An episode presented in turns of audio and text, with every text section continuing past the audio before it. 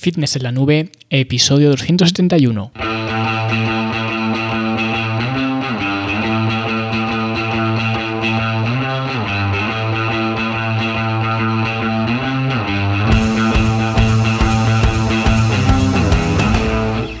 Bienvenidos a todos un viernes más aquí a vuestro podcast a Fitness en la Nube donde hablamos de fitness, de nutrición, de entrenamiento y donde cada viernes, cada semana os traigo las técnicas, consejos, estrategias, trucos y como lo queráis llamar para que construyáis un mejor físico y tengáis un estilo de vida más activo y más saludable.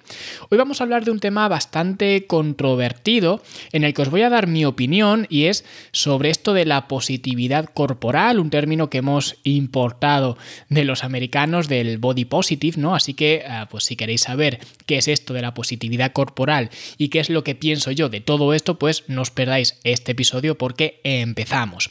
Y antes os digo lo de siempre, la Academia de Fitness en la Nube, la academia para verte mejor, sentirte mejor y rendir mejor, donde encontraréis entrenamientos adaptados, cursos, talleres, soporte y lo más importante, un plan de acción para conseguir mejorar vuestro estilo de vida paso a paso. Así que si esto os interesa, pues fitnesslanube.com y ahí tenéis toda la información. Vale, y ahora nos vamos al tema de hoy, que es la positividad corporal, que hoy es Nochebuena y seguro que tenéis cosas más importantes que hacer que estar escuchándome a mí, aunque bueno, lo más seguro es que ni siquiera estéis escuchando esto hoy Nochebuena, que es cuando se lanza el episodio, sino que lo escucharéis después, así que los que estéis escuchando esto hoy Nochebuena, si queréis dejad un comentario pues en iVoox o en fitnessenlanube.com o donde sea y decid hola o cualquier cosa para que sepa que estáis ahí hasta en la mismísima Nochebuena, ¿vale? Que los podcasts de Fitness en la Nube son eh, sagrados y no se perdonan. Y en fin, lo que os decía de la positividad corporal es que eh, básicamente, y vaya por delante, que todo lo que voy a hablar hoy es mi opinión personal y no es la verdad absoluta ni mucho menos. Es simplemente la opinión de un tío que tiene un podcast y ya está, ¿vale? Pero esto de la positividad corporal pues empezó a parecer un poco ya digo, de forma bastante eh, paulatina, con las modelos de tallas grandes, ¿no? Cuando empezaron a haber modelos de tallas grandes, cuando la gente se quejaba de que las modelos siempre pues parecían muñequitas y que eso pues creaba ciertos estereotipos que frustraban a las mujeres y tal y cual, pues empezaron a aparecer modelos de tallas grandes, ¿vale? Que son chicas, diría que chicos también, pero chicos, la verdad que no he visto mucho, en algunas páginas de ropa sí que tienen modelos eh, chicos con sobrepeso y tal, pero ni por asomo se le ha dado tanto bombo a las modelos femeninas como a los modelos masculinos, ¿no? De tallas grandes, ¿vale? Que por otro lado, estas chicas modelos de tallas grandes siguen siendo súper atractivas, ¿vale? Es decir, que no son cualquiera que hayan cogido de la calle que tenga unos kilos de más y ya está. No son mujeres bastante atractivas, lo que pasa que pues tienen a un sobrepeso aparente. Pero bueno, no me quiero liar con esto porque si no, no llego a donde quiero ir. Pero el caso es que a partir de aquí, de esta irrupción de las tallas grandes y demás, pues cada vez se ha ido dando más y más popularidad a estar gordo. Y cada dos por tres en Instagram y en las redes en general, en las revistas y en todos los sitios donde antes se promovía prácticamente la anorexia y donde siempre se ha relacionado el fitness con estar muerto en vida, porque si yo a una persona de la calle le digo fitness y le digo qué tipo de persona te viene a la cabeza cuando escuchas esta palabra, pues me va a decir pues un tío en bañador, untado en aceite y moviéndose por un escenario, me va a decir que eso es el fitness. Y es lo que de alguna forma nos han vendido, siempre nos han dicho que esto del fitness está muy ligado con el tema del culturismo y, demás que es lo que siempre se ha estado promocionando. Y es un poco absurdo pensar ni siquiera que eso sea parte del fitness. Porque los competidores del culturismo, que ya digo es lo que la gente relaciona con el fitness, de la categoría que sean, se supone, ya digo, que son fitness o a ojos de la sociedad, eso es el fitness, y el objetivo que tienen, su objetivo como a competidores es llegar a una situación insostenible en la que como mejor se ven físicamente es al mismo tiempo como peor están físicamente y tienen que salir a un escenario a forzar una sonrisa falsa para intentar representar que te sientes extraordinariamente bien cuando la realidad es que tu vida ahora mismo es un infierno, ¿vale? Y no quiero ahora ah, pues hablar de los culturistas y demás porque ya digo al final cada uno hace lo que quiere con su vida. Lo único que digo es que intentar relacionar eso con fitness, pues a mí no me entra demasiado bien. ¿Vale? Porque por alguna razón que desconozco y que nunca entenderé, como digo, pues eso es a lo que se llama fitness, ¿vale? Pero es que ahora, como ya parece que esto va siendo una obviedad, que es una aberración relacionar el fitness con esto, pues hemos pasado al extremo opuesto. Hemos pasado a que ahora pues salgo en las redes sociales haciendo apología de lo contrario y diciendo que estoy gordo y no pasa nada. Y sí, a todos los que os chirríen los oídos, he dicho gordo porque gordo, os guste o no a los copitos de nieve, es una palabra objetiva y técnicamente si tienes un IMC, un índice de masa corporal de más de, 25, mm, tienes sobrepeso y por tanto estás gordo, ¿vale? En la mayoría de los casos, ¿vale? Es verdad que el IMC no tiene en cuenta la composición corporal y demás, pero vamos, en personas de a pie, si alguien eh, tiene un IMC mayor de 25, va a estar gordo, ¿vale? Ya digo, esto hay que matizarlo, pero bueno, en personas de a pie, que es para lo que se hizo este indicador, pues es algo que es objetivo. Si alguien está gordo, está gordo y no hay por qué enmascararlo ni usar eufemismos ni nada de esto. ¿Vale? Entonces, como digo, ahora los gordos salen en las redes sociales diciendo que no se avergüenzan de estar gordos y que no solo no es que no se avergüencen, sino que se sienten orgullosos de estar gordos. Y yo, a ver, lo de no avergonzarse me parece muy bien, ¿vale? Y ahora profundizaré, pero lo de sentirse orgulloso de estar gordo no me parece algo muy inteligente, sobre todo porque creo que en la vida hay muchas otras cosas de las que sentirse orgulloso y creo que tener sobrepeso u obesidad no es una de ellas, ¿vale? Porque ahora todo el mundo habla de que la salud no viene en una sola talla, ¿no? Que es el eslogan que se pone ahora que la salud o el bienestar no viene en una sola talla y es algo con lo que estoy totalmente de acuerdo, ¿vale? Quiero que conste que de hecho yo he sido siempre el primero que he defendido y he dicho en todo momento a todo el mundo, especialmente mujeres, que no se obsesionen con los números, ya sea números en la báscula, ya sea números de tallas de ropa o los números vengan en el formato que vengan, ¿vale? porque ese no es el camino, al menos el camino que yo considero. Con lo cual, estoy de acuerdo en que no se debería encasillar estar saludable o el fitness en una sola talla o en un solo estilo de cuerpo, pero creo que tampoco deberíamos alejarnos hacia el polo opuesto.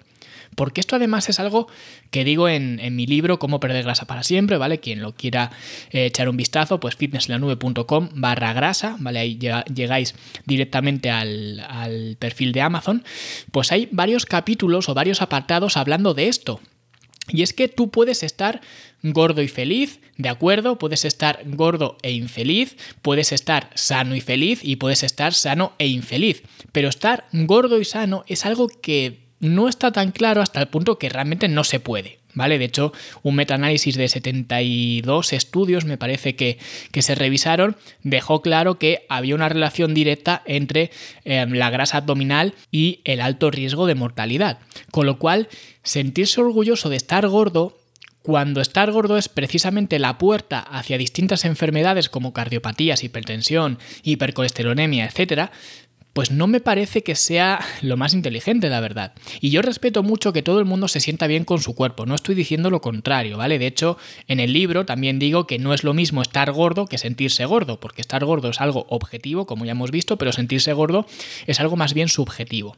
Con lo cual, Tú puedes estar gordo y sentirte bien con tu cuerpo, no hay ningún problema con ello, pero lo que no entiendo es enorgullecerse de eso o subir una foto tuya en bañador a las redes sociales y que la gente diga, eh, mírala o mírale, qué valiente que se atreve a mostrar su cuerpo sin sentir vergüenza y, y demás. Joder, ¿y por qué no lo iba a hacer? Es decir, yo no considero que una persona sea valiente por sacarse una foto en bañador si esa persona está gorda de la misma forma que tampoco considero que si estás delgado y te sacas una foto, seas más o menos valiente, ¿vale? Es que es absurdo. Vamos, que estamos creando una sociedad completamente absurda e hipócrita donde le dices al gordo que sube una foto en bañador que es muy valiente y que más gente debería ser como él, pero luego a ti el que te gusta es Brad Pitt, ¿vale? O el que esté de moda ahora.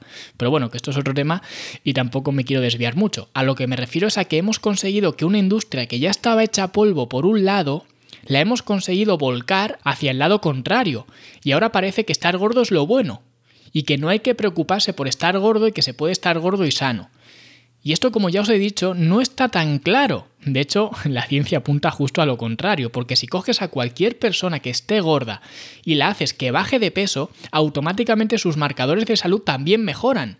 Que de hecho en el libro también os pongo un ejemplo real de, de todo esto, ¿vale? Solo por haber perdido peso. Con lo cual, el estar gordo no es precisamente sinónimo de estar sano.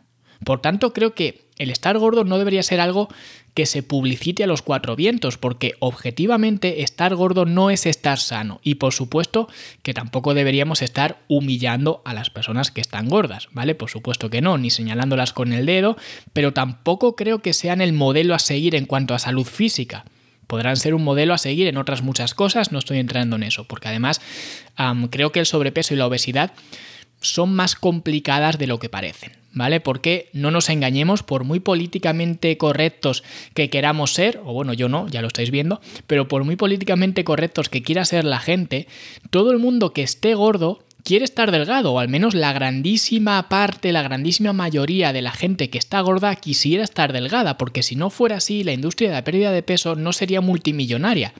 Y sin embargo, aunque quieran estar delgados, no lo consiguen. Y no lo consiguen en parte también por esta industria, que es algo que también desarrollo en el libro, pero no lo consiguen por varios factores, ¿vale? Falta de formación, y formación me refiero con respecto a la alimentación, ¿vale? Estilo de vida en general, actividad física, problemas psicológicos, altísimos niveles de estrés. Es decir, que hay muchas cosas por las que la gente no consigue bajar de peso. Pero en lugar de tirar la toalla y decir, pues bueno, esto es lo que me ha tocado vivir y no me veo capaz de perder peso, entonces pues me encanta como soy. Y yo siempre digo que para afrontar un cambio, sea el que sea, siempre debes aceptar la posición en la que estás ahora.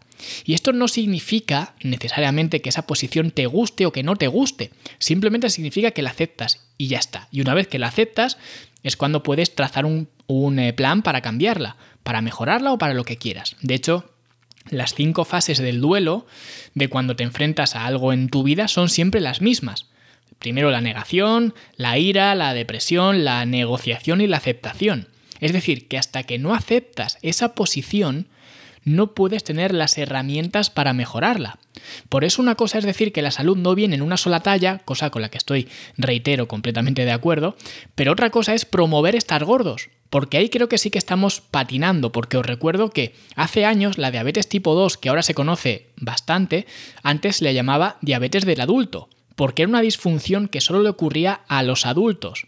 Cuando se hacían mayores, pues que empezábamos a comer un poquito más, a beber un poquito, a movernos menos y tal, y de repente, ¡pum!, diabetes del adulto.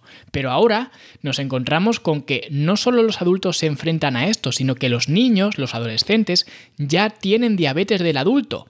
Así que tuvieron que empezar a llamarla diabetes tipo 2 porque ya no hacía justicia a su nombre.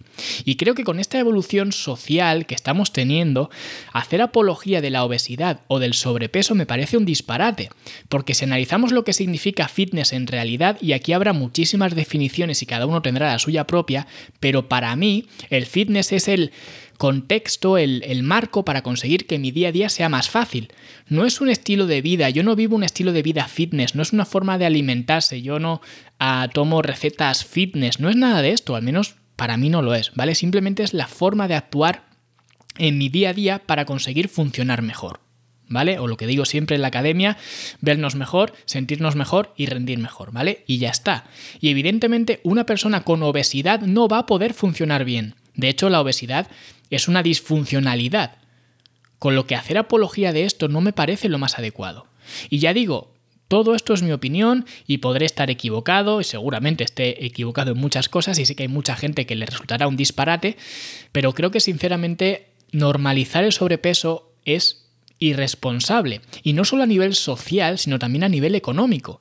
Si ya hemos visto que el sobrepeso y la obesidad son la puerta de entrada a diferentes complicaciones médicas, y ahora nos ponemos todos gordos porque nos gusta mucho nuestro cuerpo y tenemos que ah, pues estar orgullosos de nuestro cuerpo gordo y demás, ¿quién va a pagar los tratamientos de todas estas enfermedades que se están provocando por causa del sobrepeso? ¿Quién va a pagar esto que estamos creando nosotros a posta, que estamos promocionando nosotros? ¿Quién lo va a pagar? Así que creo que no es el modelo correcto y que lo que se debería de promover es un estado físico normal, digamos, con una buena salud ósea, una buena salud muscular, aunque bueno, esto ya pues difiere de la normalidad, porque lo, normal no es esto, ah, tristemente, pero ya digo, me estáis entendiendo, no estoy hablando de ser un modelo fitness ni tampoco ser un obeso mórbido, ¿vale? Lo que sería un estado intermedio, un estado eh, físico que tenga la suficiente capacidad como para hacer pues, tus actividades cotidianas de la forma más eficiente posible, o que subas las escaleras y no tengas que pararte cuatro veces a tomar aire. ¿vale? Y lo siento mucho, pero estar gordo no es sinónimo de esto. Y lo diga quien lo diga. ¿Vale? Y nada, ya os dejo marchar en paz, a cenar con vuestras familias, os deseo una buena noche, que cenéis bien, que lo paséis bien y en definitiva, pues feliz Navidad a todos. Un abrazo y nosotros nos escuchamos como siempre la semana que viene. Hasta luego.